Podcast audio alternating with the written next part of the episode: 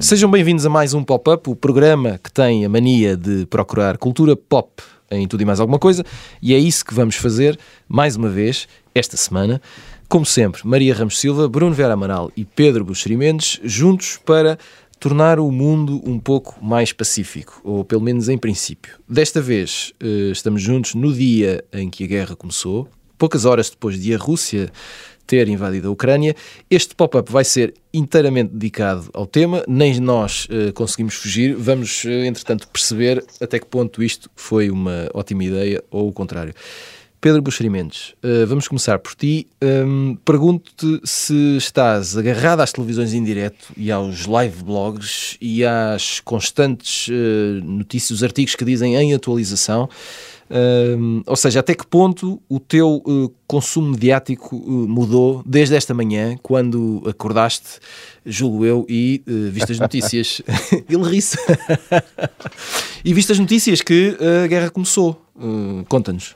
Sim, o nosso, o, nosso, o nosso dia começa sempre a ver notícias, não é? Sim. O dia de muita gente há muito consumo de notícias através da rádio, através da internet. Eu confesso, eu, eu, eu, tenho um olho meio aberto e o outro longe disso e já estou a ver situações. Mas, mas, enfim. Pois, é isso. Uh, e, e, e, e, aquilo que nós apanhamos das notícias é sempre aquilo, aquilo que é consensual, não é? Que os, que os editorialistas dos vários canais, neste caso a televisão, acham que é consensual. E o que é consensual foi que começou a guerra, não é? Que uh, Vladimir Putin ou as tropas russas invadiram a Ucrânia, não é?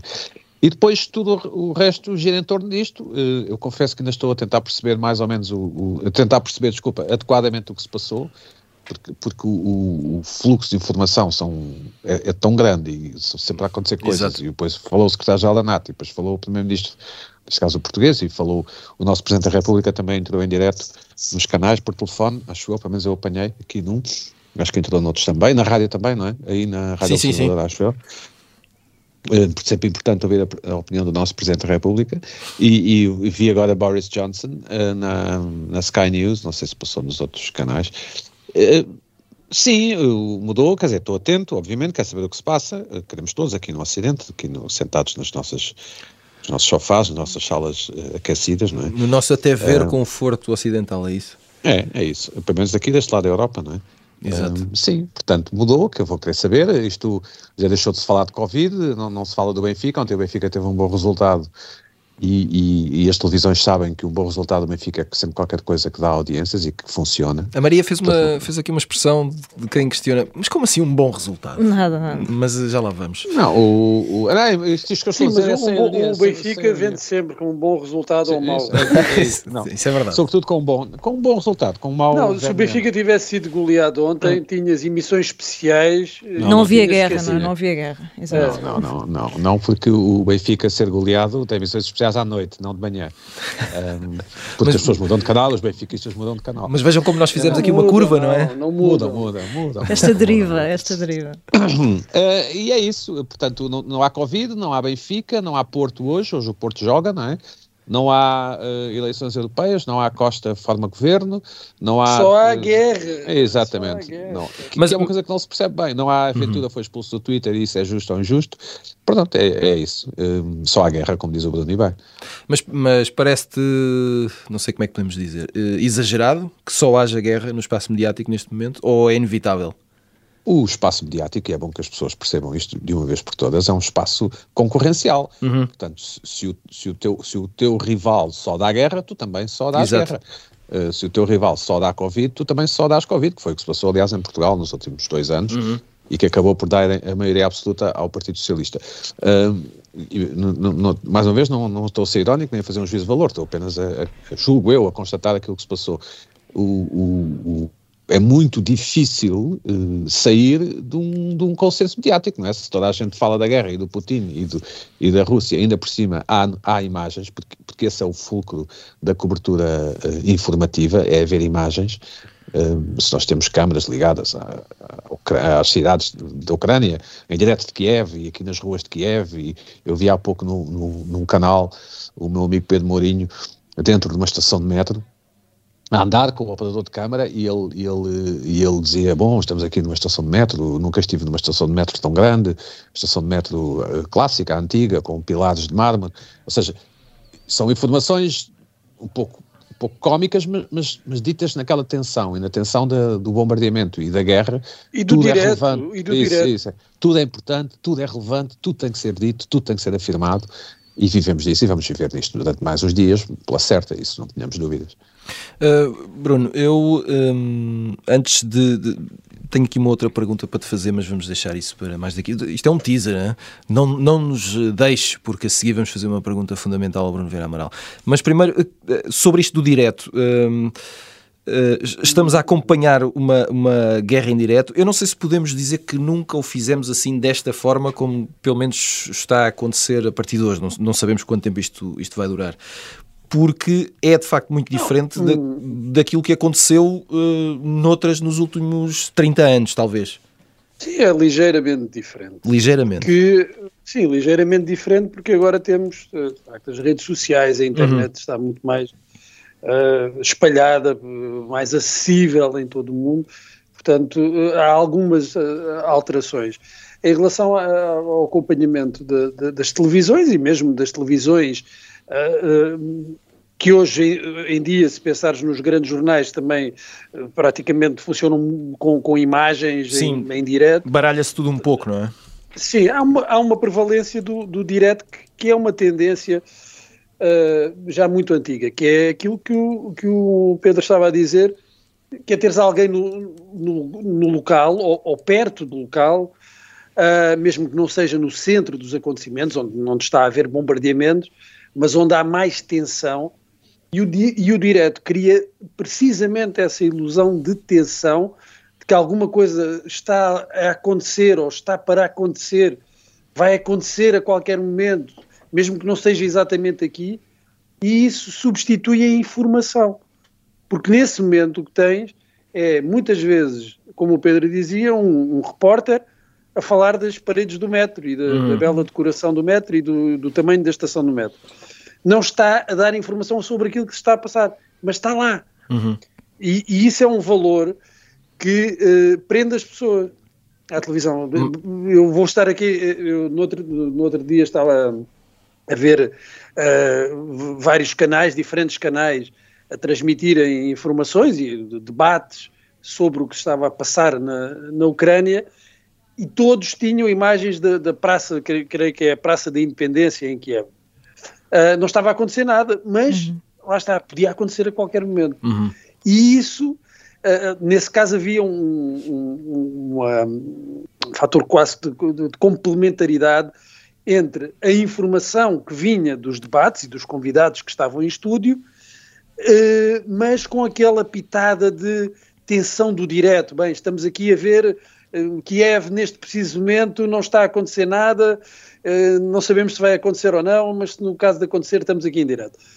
E eu acho que é isso que hoje manda mais, é o direto, por um lado, continua a ser um valor importante mesmo que o conteúdo noticioso por vezes seja escasso, e ao mesmo tempo uh, uma coisa que é, não é o contrário do direto, uh, mas é, é, é, quase a antítese do direto, que é o comentário uhum. em estúdio. que está afastado do, do, do, centro dos acontecimentos, do, do palco onde, onde está tudo a acontecer, mas que dá também uma ilusão de de, de, de conhecimento, de reflexão sobre aquilo que está a acontecer. Mas disse que, é muitas vezes. Mas disse que é uma ilusão. Sim, é isso? É uma ilusão, porque muitas vezes hum, tu uh, não consegues, naquele momento, não consegues ainda ter a distância uh, suficiente. Os uhum. comentadores claro. não conseguem ter a distância para suficiente. Para tirar conclusões, não é? Para tirar conclusões, para, para analisar aquilo que está. Qual é que era a ideia? A ideia seria que terias ali pessoas que traduziriam aquelas imagens eh, para o entendimento do, do espectador comum. Uhum. E muitas vezes eles próprios, porque também estão ali afogados um pouco no, uh, no, no, no, lodo do, do direto, não têm essa distância para conseguir interpretar. Portanto, acaba por ser uma, um pouco como aqueles filmes que, que têm muita, muitos cortes, não é? Muita ação, planos muito rápidos, mas que tu não consegues perceber bem o que é que está a acontecer mas estás a ver. Exato. E, e, o que as televisões querem neste momento, as televisões e os órgãos de informação em geral, é que as pessoas estejam a ver. Não desliguem. Qualquer coisa, mesmo que não se saiba bem ainda o que é que está a acontecer ou como é que está a acontecer. E tu, Só para dizer uma coisa, que, que, estas guerras são, são um pesadelo para as administrações dos mídia, uhum. dos sejam canais de televisão, são um autêntico pesadelo, porque não só têm que pagar custos altíssimos de deslocações de jornalistas e de equipas para os confins do mundo, neste caso para esta zona, portanto têm que pagar não só os hotéis, como, como as, o, alugar, o alugar de material, o alugar dos carros, despesas, eventuais uhum. subornos, subornos ou dinheiro que tenha que ser dado a alguém para fazer passar para outro sítio, Exato. como a premência do direto faz com que os blocos publicitários caiam, não é? Exato. Nós temos que cair, portanto, não sejam emitidos. Portanto, por um lado, temos publicidade que não é emitida. Sobem os é custos, paga. descem as, receitas. Exatamente. Portanto, uhum. isto é isto, um, um, conflito inesperado, como é, como é este russo, não está no orçamento que é feito normalmente no, no, na parte final do ano, neste caso de 2021, foi feito o orçamento da, da SIC, da TVI, da RTP, e esta guerra é inesperada, portanto são despesas inesperadas, ou, ou mas, mas, que têm que ser feitas, porque, pois.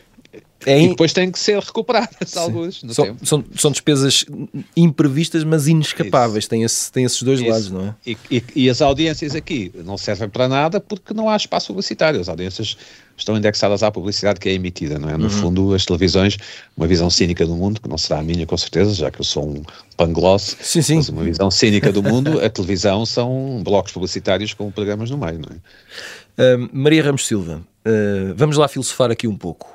Uh, o que é que nos move mais? Uh, vamos deixar o lado do, dos médios, passamos para o lado de cá, não é? O que é que nos move mais a acompanhar estas notícias? Se é se de facto sentimos a necessidade de estarmos atualizados permanentemente, se é uma espécie de voyeurismo, não é? De curiosidade até mórbida, hum.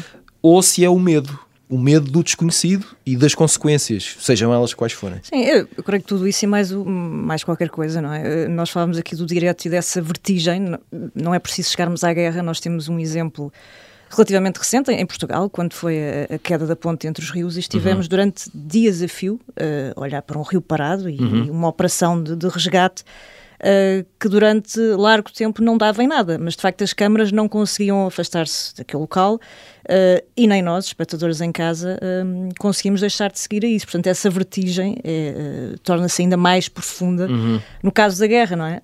as audiências passam para segundo plano, todos os compromissos publicitários, todas as receitas, porque de facto tu não consegues escapar desta, Mas esse paradoxo desta que, agenda, o, que o Pedro é? estava a dizer é interessante, porque as é audiências é muito sobem. Claro e a publicidade sim, desaparece. É? Sim, é, é, é uma, uma, relação que se estabelece que é totalmente diferente. Um, eu acho que nós temos aqui muitas coisas. Olha, por um lado, eu acho que uh, há uma ligação natural com a forma como nós percepcionamos isto, que talvez tenha um pouco a ver como também vivemos a pandemia, uhum. que, que, de alguma forma nos duplamente vacinou. Uh, que, enfim, de alguma maneira na altura nos pareceu um pouco um daqueles acontecimentos cisne negro e depois se veio a perceber que, eh, aliás, há um livro que explica isso muito bem, que não era assim tão negro, é? uhum. porque tivemos várias pistas e vários sinais meses e, antes. E este, enfim, este ainda mais, ainda nem mais. vou entrar por aí, este ainda mais. E a questão é precisamente essa. Uh, eu sinto que nós, durante este tempo todo de, de, de impasse, uh, estivemos como aquelas pessoas na praia que estendem a toalha, não é? estão muito confortavelmente deitadas e depois a maré começa a subir, não é? Começa a subir e nós vamos entrando ali naquele litígio Isto com as ondas. Cá. Isto não chega Isto cá. Não chega Será que chega? Será que não chega? Mas uh, nós sabemos que vai chegar. Vou, vou só fazer aqui uma fortificação em, em, areia com os meus pés e tentar adiar. Super resistente. Super resistente.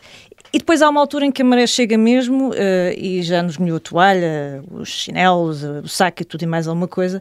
Uh, e nós pensamos, bem, de facto, estivemos aqui neste braço de ferro, mas o final era mais ou menos antecipado. E de facto a única coisa que me causa estranheza, e uh, eu percebo zero do, do, do, assunto, como acredito que a maior parte de nós perceba, uhum. não é? Uh, neste momento, apesar de por estar. É estamos aqui a falar sobre Por isso é que estamos aqui, por isso é que todo mundo não, está neste não, momento não, ligado amigos, a isto. Nós, nós, uh, nós não estamos a analisar este conflito. Estamos não, a não estamos. E, e repare, eu, eu, acho que também há um dado essencial. Mas que podíamos. É, eu acho que, obviamente, a maior parte de nós uh, percebe zero de política internacional, mas tem a obrigação de perceber alguma coisa de empatia. É? Uhum. E, portanto, quanto a isso, acho que. Uh, Pumba! Acho não que vejo podemos... porquê, eu não concordo com isso. O Bruno não, pronto, que é uma pessoa especial, mas, mas pronto. Mas, mas como é Benfica, isto eu tenho esperança aquilo... nessa humanidade. O Bruno esta semana está, está mais velho um ano. Ele está mais velho um ano esta semana. Mais sábio, é, é naturalmente. É naturalmente mais sábio. Oh, Deixa-me só, oh, deixa só dizer isto. Não, não, não, não, Pedro, não, desculpa, Pedro, Pedro, desculpa, deixa-me só dizer, eu é que, a mim é que tens que me deixar dizer uma coisa muito rápida. Muito rápido, vamos a isso.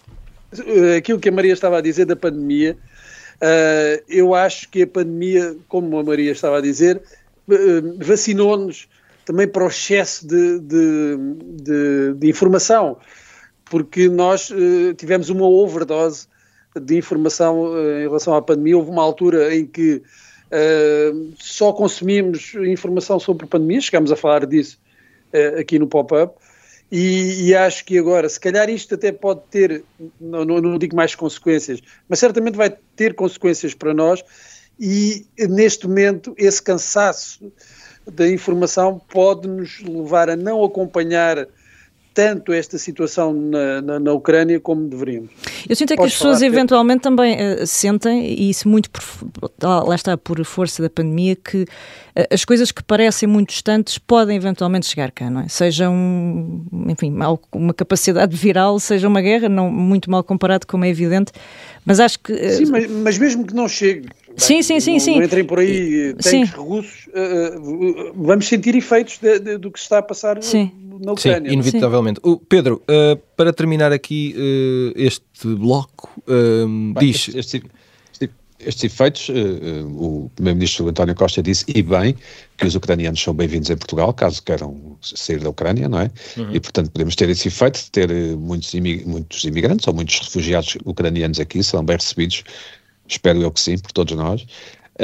E, e, só para dizer que, que, isto que estamos a assistir nos chamados canais de notícias é um género televisivo, o cable news, e começou precisamente por causa de uma guerra. Uh, uhum. A CNN não, é uma ideia do Ted Turner, é? do, do, de 1980, portanto há muito tempo, há 42 anos, se não me falham as contas, mas que só se impôs verdadeiramente no mundo com a guerra de, do Iraque, o primeiro uh, Desert Storm, acho que é assim que se chamava. Exato. A Guerra do Golfo, não é? Guerra do Golfo. Em janeiro em janeiro de 91, a CNN estava em Bagdade e foi a primeira e única, ou a, desculpem, a primeira televisão a, a emitir e a transmitir de, em direto de, de transmitiam apenas imagens do céu com coisas verdes a passar, que depois perceberam que eram mísseis, bombardeamentos, e, portanto, no fundo, esta cobertura noticiosa que estamos a ver hoje, em 2022, é fruto de uma guerra que aconteceu em 91 e que foi um, coberta, ou que foi alvo de cobertura, aliás, por um canal de televisão de notícias, na altura, o primeiro e único que havia.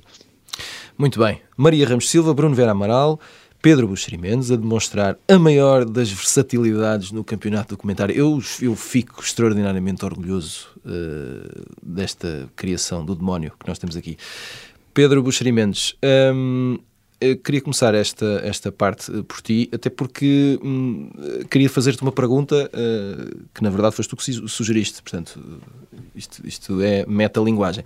Um, o que temos visto, sobretudo na ficção, ao longo de, de décadas, um, assumimos de facto que isso influencia a forma como vemos a Rússia, uh, os russos, os seus líderes e, se calhar, uh, muito provavelmente, a maior parte da Europa de Leste? Acho que sim, os povos eslavos, não é? Eu acho que sim. Um, por exemplo, esta característica estranha que eu, que eu venho notando de morrerem muitos afogados nos nossos. Em Portugal, morrem muitos eslavos afogados em Portugal. Uhum. Morreu um, um, um, bailarino ucraniano eh, aqui há, há duas semanas. O né? Vieram, povo que eslavos no Rio. Ah, cá está. Vieram, veio, veio, veio uma companhia de bailado atuar no Porto e eles foram passear ao mar ou, uhum. e um morreu afogado. E depois vi recentemente também que um moldavo se afogou esta semana. Só para dizer que sim, acho que sim, vemos sempre os russos como, como vivendo num país frio, não é? Muito frio, uhum. muita neve, um, sempre a beber vodka, depois com aqueles gorros é? de, de, lã, de, desculpa, de pelo, uhum. um, mulheres duras, um, mas algumas extremamente bonitas, não é? Com olhos muito claros e assim com um ar levemente felino, Uh, eu acho que sim, acho que somos influenciados. Putin é um extraordinário casting para vilão, não é? Tem um ar mesmo de, de quer dizer, não, não, nenhuma imaginação de ninguém conseguiria uh, desenhar um melhor retrato. Uh, só para dizer que Putin tem 69 anos, não, não tem um único cabelo branco, não sei se, se já repararam. Por acaso tem um homem reparado. com sorte. É um homem com sorte, portanto é quase um septuagenário. Uhum. Um, e, e, e, ele encarna muito bem uh, o papel do, do, do eslavo, não é? do, do, do russo, assim, com os, os traços uh, muito específicos. Eu, eu, devo dizer que uma das razões porque eu tive dificuldade em entrar na série Chernobyl, uma série da HBO que tem, julgo, dois anos, foi porque, por opção do criador, dos, os, os russos não falavam com aquele sotaque inglês-russo, não é? Que nós ouvimos, uhum.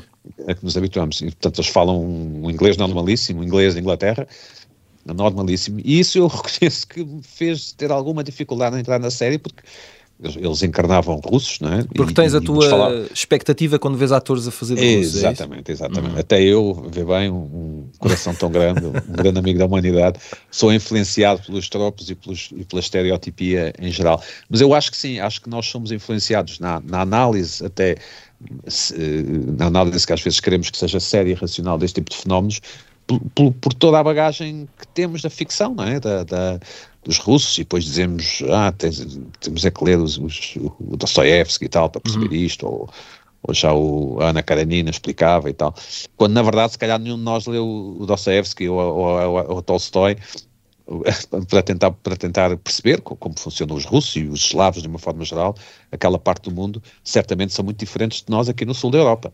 Um, não só em termos de fisionomia, mas em termos de, de, de como funciona não, a cabeça. Não, nós somos caucasianos, ó oh Pedro, nós somos caucasianos. É, é bom é lembrar o Sr. Putin, o Sr. Vladimir Putin, se nos estiver a ouvir. Estamos do lado certo, estamos do lado certo. Nós somos caucasianos, Soutor. Okay? Sim. E, e, eu acho que sim, portanto, em resumo, acho que sim que somos influenciados pelo retrato da ficção deste tipo de, de povos. Uhum. Uh, Bruno Vera Amarelo, sei que também tens a tua opinião fundamentada e alicerçada em boas Tenho, raízes sobre esta questão.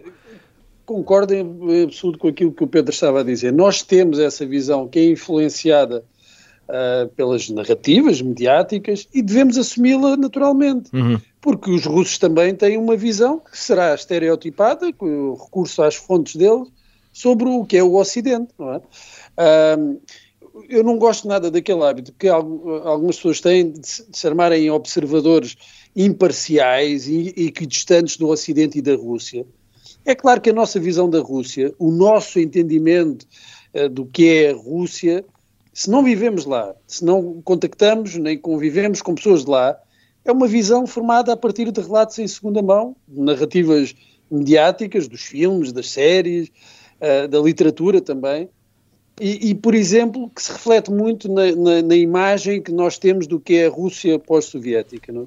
e de como se foi impondo e cristalizando essa imagem ao longo dos anos, em que há uma mistura de uma espécie de faroeste do capitalismo selvagem, um, um terreno uh, propício para, para uma oligarquia, para o favorecimento de uma nova clique, com aqueles bilionários uh, instantâneos todos, com certos traços que nós julgamos provavelmente de uma forma errada, que são intemporais, que pertencem à alma russa e que depois falamos daquelas coisas como a, a vocação imperial ou czarista, de um certo, eu diria que é o gigantismo e brutalismo espiritual da Rússia.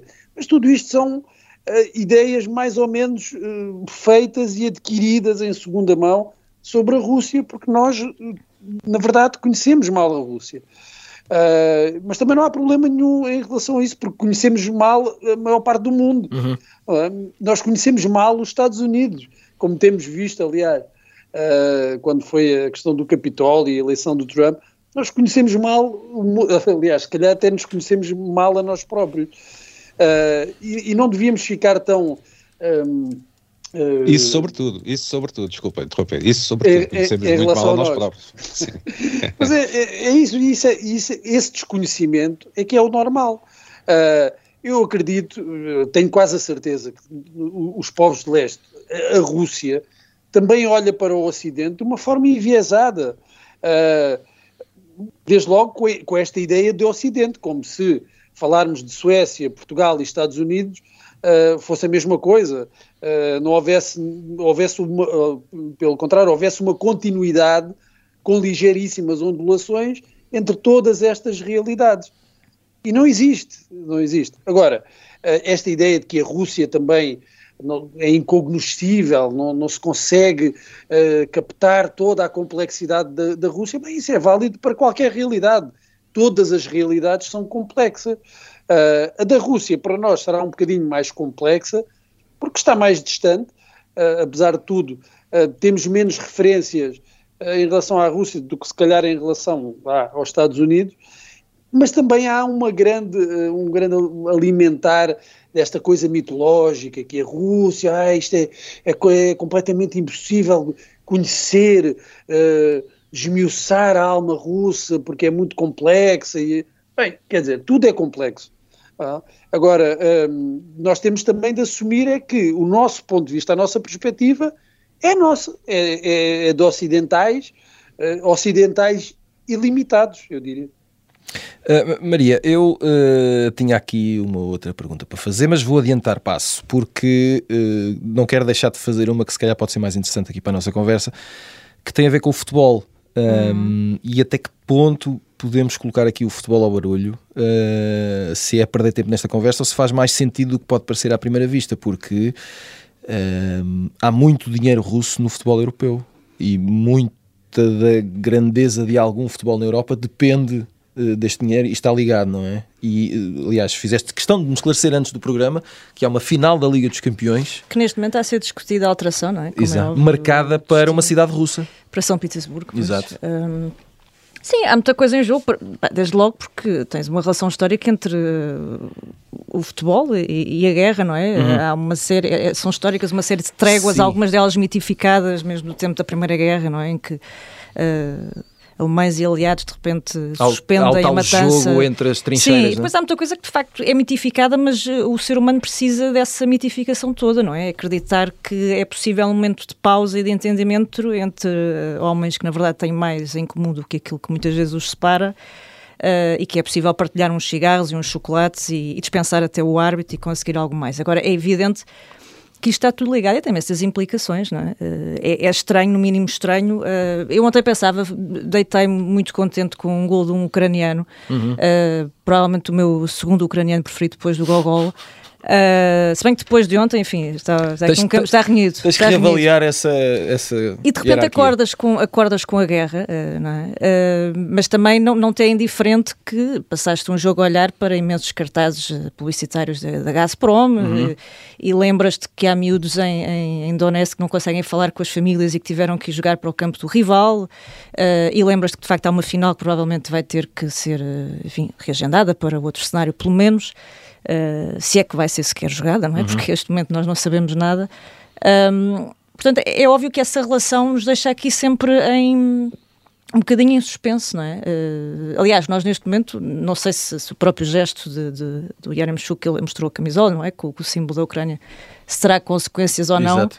Um, bom, eu, eu, espero que não, eu sei que há regras para cumprir, mas em momentos excepcionais acho que também e, a história se faz de homens mas, e de gestos excepcionais. Mas portanto... também há sempre essa questão que aparece muitas vezes, não é? Que depois há quem defenda aqui uma coisa, não se, que, a política não, não se deve intrometer se deve... em determinadas Sim, mas é, coisas. É um, é um bocadinho difícil, a, a, começar pelo facto de que, uh, uh, e acho mas todos nós isto não é política, não é? não é só não, política. Tudo é política, uhum. não é? Uhum. Tudo é política, Sim. tudo é economia e depois há aqui o, o, futebol pelo meio que vai funcionando, julgo eu, ainda muito como uh, tubo de escape. Uhum. Nós muitas vezes associamos o, o futebol à violência e também com alguma legitimidade, como é óbvio, mas a verdade é que eu, eu, eu, acredito piamente que se nós não tivéssemos futebol, uh, teríamos muito mais, uh, muito mais conflitos do que nós possamos imaginar. Não, não acho que seja assim uma ideia tão descabida. Um, e portanto vamos seguir, porque provavelmente isto também vai, vai, vai mexer aqui com, com tudo isto. Eu queria só deixar uma sugestão muito, muito rápida, uh, até porque, pegando ali na ideia do Bruno, que é muito interessante essa coisa de que a Rússia também não é assim tão insondável, e de facto não é. Há um livro que saiu em 2014 Uh, nesse ano em que os russos, lá está, lembremos, uh, uh, os separatistas russos se lembraram de abater um avião comercial na Ucrânia com 298 uhum. pessoas a bordo. Eu repito, um avião comercial uhum. com 298 pessoas a bordo, e na altura não me parece que a Europa estivesse tão preocupada com isto. Mas enfim, há uma jornalista russa que, uh, pelo menos nesta altura, estava sediada em Moscou, a Ana Aratunian, lançou esta é uma edição da, da Quetzal, chama-se A Mística de Putin, sim, sim, sim. e é um livro que eu recomendo vivamente. Eu falei com ela na altura, mas à parte disso, ela descreve na perfeição, depois de falar com oligarcas, camponeses, bispos do seu país. E ela explica muito bem esta ideia do culto de personalidade, uh, num país que, na verdade, é um país neofeudal, uh, onde as pessoas usam iPads e, e exibem fatos luxuosos da Brioni, mas na verdade estão uh, organizados de uma forma completamente medieval. Uh, e onde nós pensamos que de facto é, tudo se define na figura do líder. O líder uh, dava de facto um bom vilão de James Bond, mas ela, quando escreve o encontro com Putin, surpreende sobretudo com a banalidade de, de, daquele homem. Uh, bem, o mal muitas vezes é, é, tão banal como nós conhecemos, tem essa origem tão banal, e de facto percebe que aquilo que alimenta aquele culto é na verdade uma massa de gente uh, enormíssima que depende daquela figura uh, do czar, uh, espiritualmente, materialmente, do conselho, da orientação e portanto é, é quase como se cada um pudesse ser um pequeno czar e um, e um pequeno Putin em cada Rússia. Eu, eu, recomendo vivamente, se puderem ler, eu penso que o livro ainda estará Olha, disponível. Eu, eu, eu o meu desapareceu, o meu roubaram, mas espero que já agora deixe aqui um apelo se alguém souber do meu livro, por favor, devolva. Fica o apelo. Porque eu não o encontrei em casa. só dizer que esse livro eh, foi publicado Uh, também com uma contribuição da minha parte. Ora bem, ora bem. Recomendei ao editor na altura que publicasse esse livro. Vocês combinaram, vocês são Muito sacanas, bem. nem em tempo não, de não, guerra. Não, não, nem, nem a guerra. Nem estava a lembrar quando, quando a Maria começou Não, porque é de facto um, é, é, é, um livro muito bem escrito, simples, não é, não é nada assim eh, imperceptível e, e, e, descomplica de facto ali uma série de ideias que nós achamos que são muito intrincadas e insondáveis. Às vezes as coisas são mais simples do que parece. Uh, enfim. Outra sugestão, eu penso que cheguei a falar daqui, se, se virem o, o, Funeral de Estado, que é um documentário incrível sobre o, o funeral do Stalin, são duas horas sem palavras e também não são precisas palavras, acho que dizem bem também daquilo que continua a ser um, um, um feitiço absolutamente uh, inenarrável, portanto, só mesmo vendo. Uh, Pedro Buxeri Mendes, um, uma pergunta do alto da minha inocência. Uh, nós estávamos já numa fase da história em que este tipo de, de, coisas, ou seja, guerras, ataques e tanques a entrar por. Eh, não sei, aqui há uns tempos. Eh, ah, eu... pensavas que era só ciberataques agora. Exato, não, não, essa é. é Nós ficávamos com essa, essa ideia, é não é? Que já não ia haver guerra no terreno. Que uma guerra que acontecesse agora seria uh, diferente. Seria diferente. É. E afinal, nada mudou. Uh, e portanto eu... Não, mas apesar de tudo apesar de tudo mudou bastante uhum. porque como, como o Bruno há bocado disse creio que disse não, não se vislumbra que entrem tanques espanhóis aqui no, no, no em Portugal ou, Epá. Ou, tanques, Olha, ou tanques franceses na Bélgica ou seja aquela parte do mundo, apesar de tudo, e esta parte do mundo estão em, em estadios de desenvolvimento, uhum. os chamados desenvolvimento, à falta de melhor palavra, diferentes. Uhum. Também não estou a ver que os Estados Unidos invadam o Canadá, não é? Exato. Um, e, e, o, o, a... Não, e sobretudo, desculpa Pedro, sobretudo eu não, eu não estou a ver da parte da NATO nenhuma vontade em, em, em ir para lá, mandar claro, para lá tropas claro. para, para a Ucrânia, e aquilo que a Maria disse em relação ao, ao abate daquele, daquele avião comercial, corrobora essa ideia de que a NATO, o Ocidente, tem muito pouco interesse em uhum. entrar numa guerra uhum. uh, à antiga com, com a Rússia, ou, não, ou pelo menos naquela região. Com boots on the ground, não é? Como se costuma dizer, Exatamente. soldados. Exatamente porque o problema das guerras no Ocidente, no nosso Ocidente, é que as pessoas não gostam que os seus filhos morram, não é? Uhum. Tem, essa, tem essa característica. E, e as guerras chamadas clássicas, ou, ou, estou eu a chamar clássicos, uh, acontecem essas coisas, morrem, morrem pessoas. Uh, uh, nós também aqui na Europa, um pouco cinicamente, também também não, não se chorámos muito pelos soldados americanos que morreram no Afeganistão ou no Iraque, não, é? não, não, não vi nenhuma nenhuma manifestação em honra desses, desses soldados mortos, não é? que são rapazes jovens e raparigas que perderam a vida num conflito militar. Uh, o, agora, haverá sempre guerra em, em, em, enquanto houver homens e mulheres que uh, acham que essa é a saída para as suas questões. E normalmente são questões, uh, isto não é muito original, são questões deles, não é? O, o Hitler, Hitler também era um loser, não é? Uhum. uh, e, e, e, Putin, Putin também, também era um loser quando caiu o muro de Berlim. ele julgo que ele estava, ele estava mesmo em Berlim, acho eu, não, ou seja, não, não, não, não contava para nenhum totobola, e este ressentimento, portanto, o, ressentimento que, que é um, um, sentimento muito pessoal, é? que depois, obviamente, se estende a um coletivo quando percebemos que há outras pessoas com o mesmo tipo de ressentimento que nós, pode dar origem a fenómenos destes muitos anos depois. Eu repito o que disse há pouco, o Putin tem quase 70 anos, isto muito provavelmente é uma, é uma neurose que ele vai alimentando, ou que ele alimentou, ele quer à força ficar na história e está nisto há muitos anos, não é? Para ele desde Pronto, os 38. Tem, tem um plano, não é? Nem que Sim. seja invadindo um país e causando mortes e destruição e, e, e, um, e, um, e uma disrupção no mundo, mas o interesse é dele, ele já é um homem rico, em princípio não lhe acontecerá nada e, portanto, pode-se permitir este luxo. E, e a guerra é também muitas vezes um luxo de quem quem, enfim, quer, quer, quer deixar a sua marca no mundo, não é? Parece uma, uma, uma simplificação da realidade, mas muitas vezes a realidade é muito mais simples do que, do que nós gostaríamos que, que fosse. Muito bem, antes eh, do final do programa, vamos só uh, tentar limpar o palato com uh, as sugestões da semana com o post-it. Pedro, uh, continuamos contigo. queres sugerir-nos esta semana Patricia Highsmith? Sim, eu já sugeri várias vezes neste programa e continuarei a sugerir, porque ela escreveu imenso. Até que a voz era uma.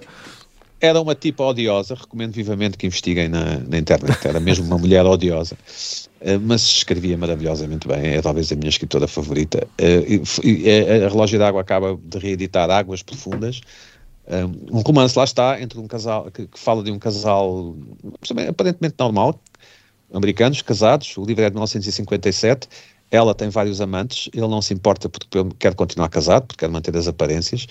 E depois há um amante dela que aparece morto e ele gaba-se ter sido ele, mas depois aparece o verdadeiro assassino e ele é ridicularizado. Pronto, e a partir daí tem mais de 200 páginas para ler. É um livro, é um livro magnífico, será adaptado ao cinema, mas uh, descobrir Patricia Highsmith é sempre um, será sempre um acontecimento na vida de todos, portanto recomendo vivamente. Uh, Maria Ramos Silva, uh, queres trazer aqui uma outra espécie de personagem em desequilíbrio, Persona... não é? Exato, é, é boa... um, um bocadinho mais espanto, não é? Sim, Kanye West. Sim, Genius, não é? na, na Netflix um, temos aqui uma série de episódios, um documentário a, a conta gotas.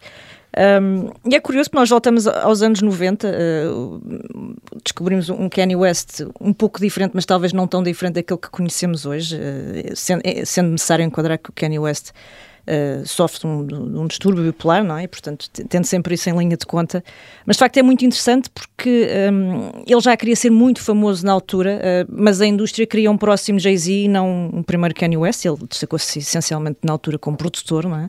E foi vendendo as suas canções enquanto não conseguia de facto um, um contrato. Uh, mas tratou, isto ainda há anos-luz da Netflix ser o poder que tem hoje, tratou de ir documentando aquilo tudo. Tinha um amigo que andava sempre com uma câmara uh, e, portanto, nós vemos Kanye West numa série de, de registros e de, e de movimentações um, ehm, que são interessantes para quem, para quem gosta da personagem, sobretudo perceber um bocadinho mais de onde é que vem e o que é que, o que, é que era a cena de música de Chicago naquela altura. E Bruno Vera Amaral, uh, tens uma sugestão tripla, acho eu, de, sobre Paul, Paul Schrader.